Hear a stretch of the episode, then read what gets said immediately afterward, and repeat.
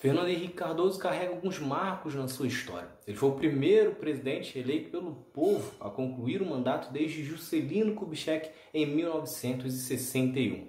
Além disso, foi o primeiro a ser reeleito de forma seguida. Antes dele, Rodrigues Alves também chegou a ser eleito para um segundo mandato, porém em um intervalo de 12 anos e ainda morreu antes de tomar posse. Getúlio Vargas também teve um segundo mandato, porém não foi eleito no primeiro e ainda teve que esperar cinco anos entre um governo e outro. É Pilatos lá na Bíblia quem nos diz, e também faleceu por ter pescoço o infeliz autor da guilhotina de Paris. Primeiramente, é importante dizer que Fernando Henrique Cardoso entrou para a história sendo reeleito, porém isso ocorre de forma polêmica.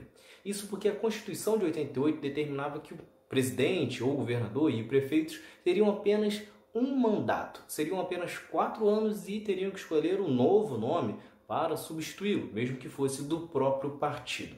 Só que o governo dele enviou uma proposta de emenda à Constituição, né, a famosa PEC, a PEC da reeleição, que permitia, fazia uma emenda à Constituição permitindo a reeleição e já no próximo pleito, no qual o Fernando Henrique iria concorrer e iria ganhar o seu segundo mandato. Outra polêmica do seu governo foi a quantidade de privatizações.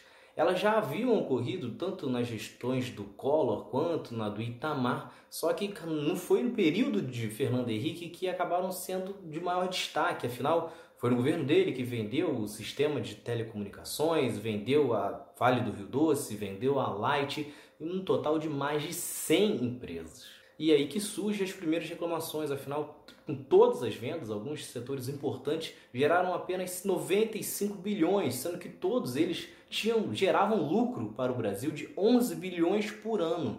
Além disso, as privatizações acabaram aumentando o desemprego e gerando vagas de trabalho cada vez mais precárias.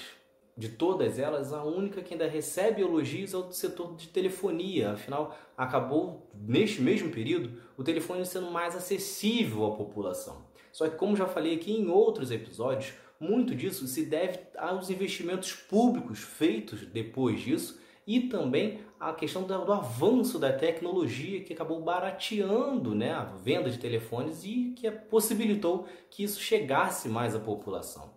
Só que enquanto estava vendendo as empresas preocupadas em ter um superávit fiscal, o Brasil via o desemprego e a desigualdade aumentar novamente. As taxas de desemprego passavam de 10% no final do segundo mandato de Fernando Henrique Cardoso e também os 20% mais pobres da população, que tinham apenas 2,5% da renda nacional, enquanto os 20% mais ricos arrecadavam mais de 63%. De positivo, o seu governo destaca a estabilização dos preços e também a continuação da valorização do real, embora isso também tenha desaparecido no final do segundo mandato. O governo FHC também reduziu o analfabetismo em 6 pontos percentuais e a evasão escolar dos 7 aos 14 anos em mais 6 pontos percentuais. Na parte da saúde, o Brasil ganhou destaque com o tratamento do HIV e também a aprovação da venda de medicamentos genéricos. Só que ainda no mandato de FHC, o Brasil sofreu com o racionamento de energia.